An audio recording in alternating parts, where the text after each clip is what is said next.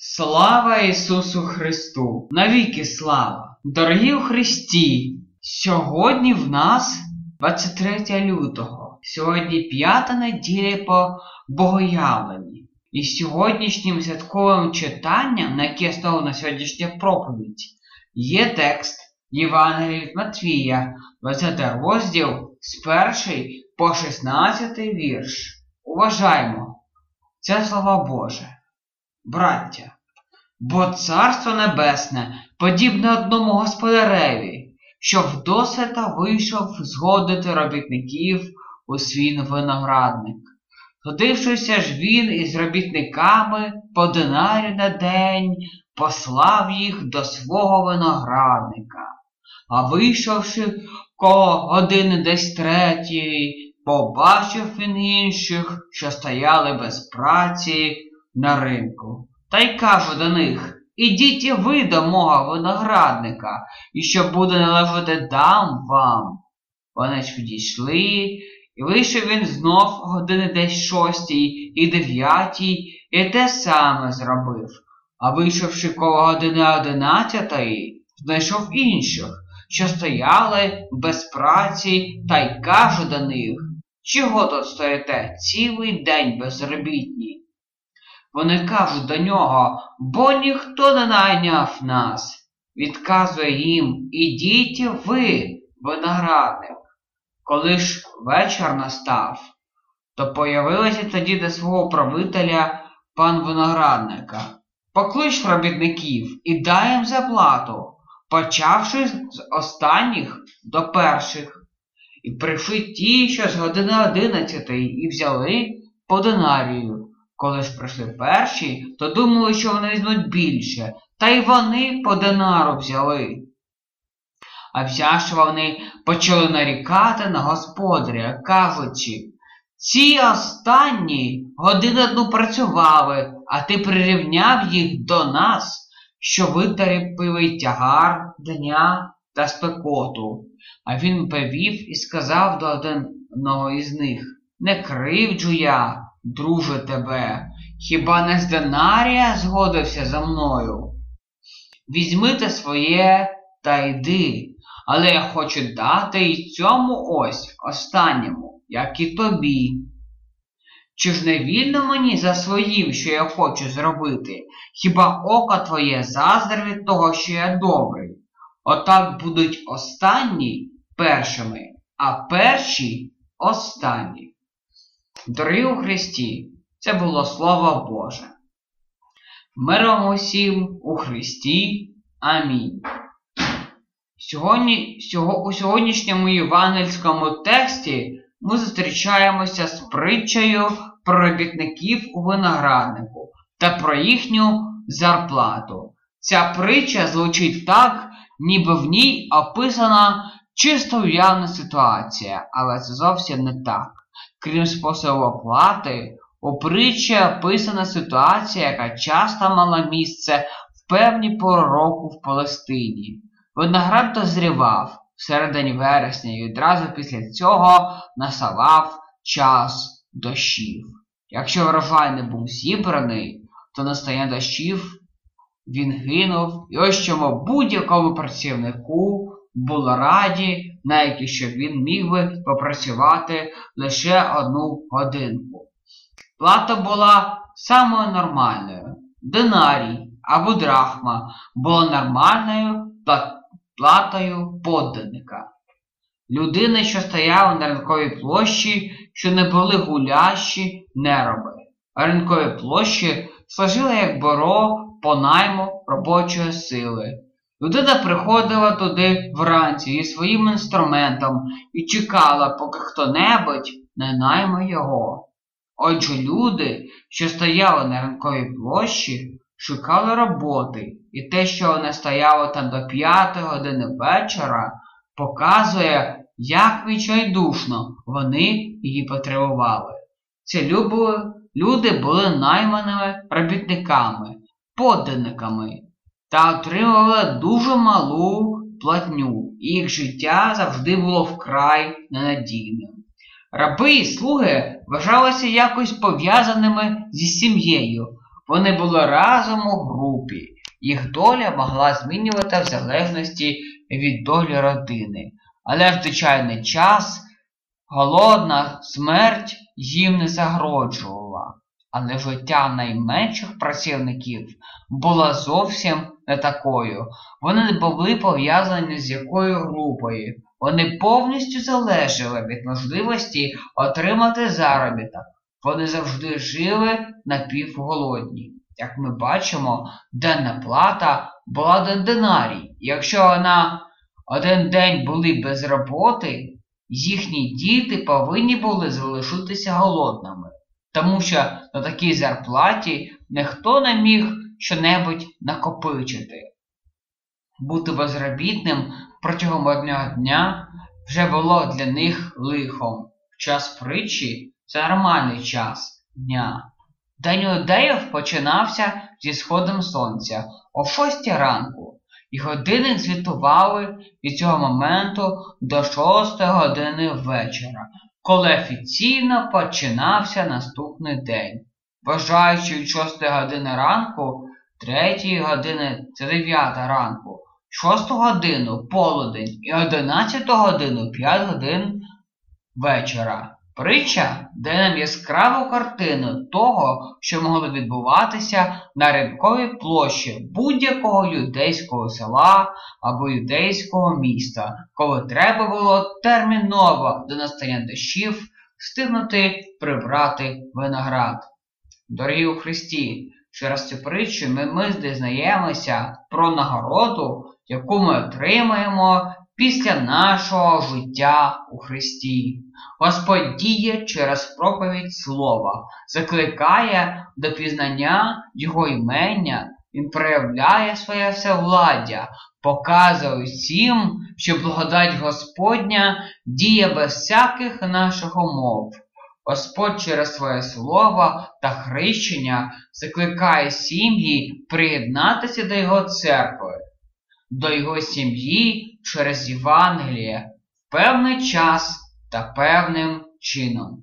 Давайте згадаємо, як Господь керував церквою, коли він на самому початку закликав Ізраїль стати його обраним народом, який буде проповідувати всім народам про Бога та про майбутній прихід Спасителя Месії. Пізніше, через проповідування апостолів, Бог закликав язичників до своєї церкви, де вони будуть з Богом перебувати у Його слові та таїнстві. Він закликає сьогодні через працю місіонерів, мільйони китайців та арабів.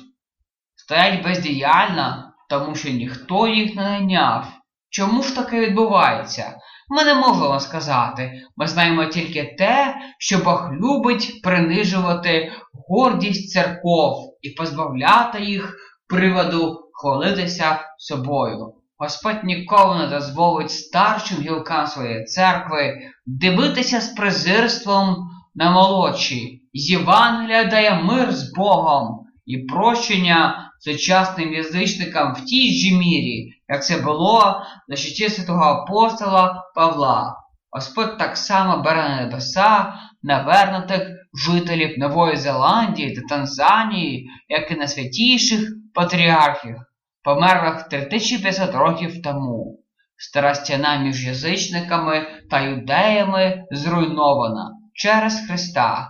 Вже ніщо не заважає неверненому з язичників мати ту ж саму надію, що є у неверненого єврея. Язичники, які стали християнинами в 11 годині світу так само спадкують славу, як і євреї.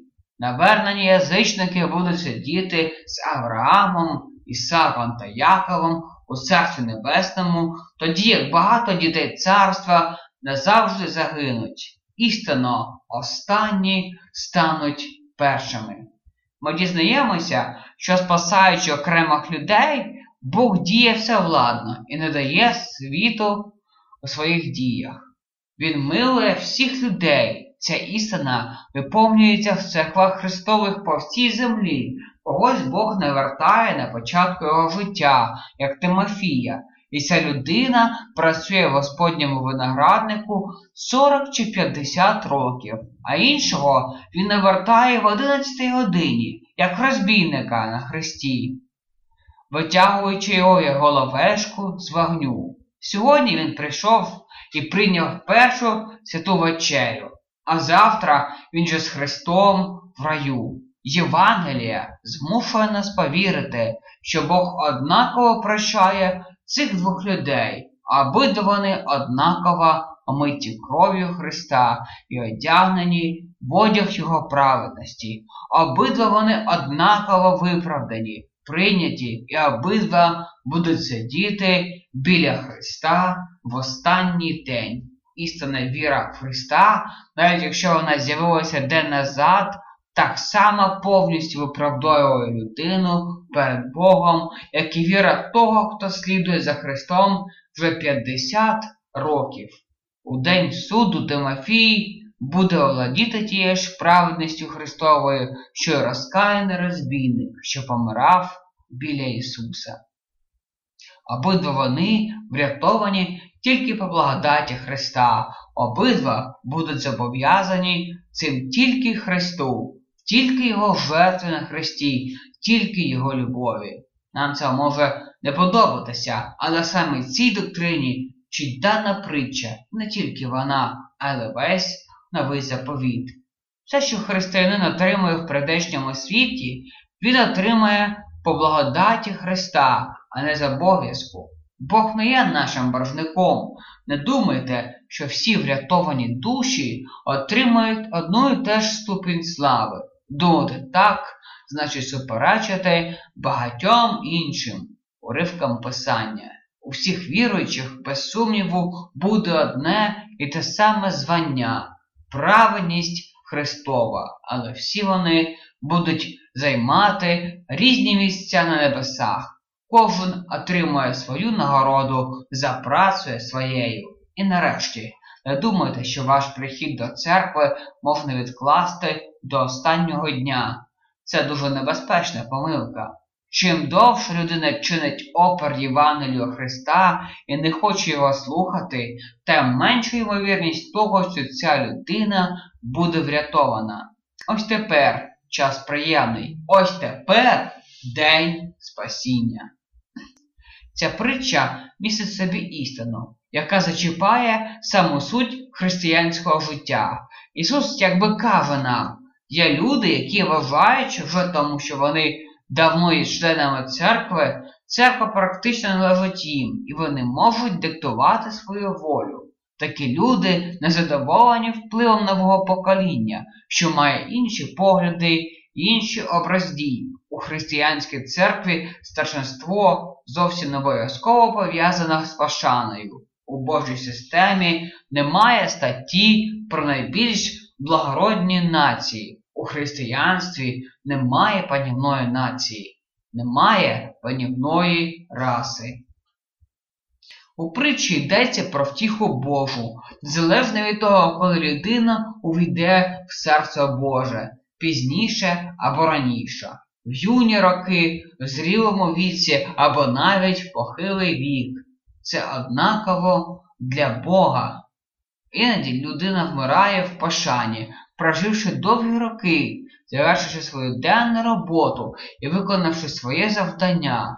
Іноді молода людина вмирає, коли перед ним ледь розкрилися двері життя і зовсім не розкрилися двері досягнень. Бог зустріне їх однаково привітно, обох чекає Ісус Христос, і не для кого в небесному сенсі життя не закінчилось занадто рано або занадто пізно. Працівники у притчі діляться на дві групи. Перша група вступила з господарем в угоду. У них був за ним договор. Вони говорили, ми будемо працювати, якщо ти будеш платити нам стільки, скільки ми тобі скажемо. З їх поведінки видно, що вони прагнули отримати за свою роботу якомога більше. Але щодо тих, кого господар закликав на роботу пізніше, нічого не сказано про договір.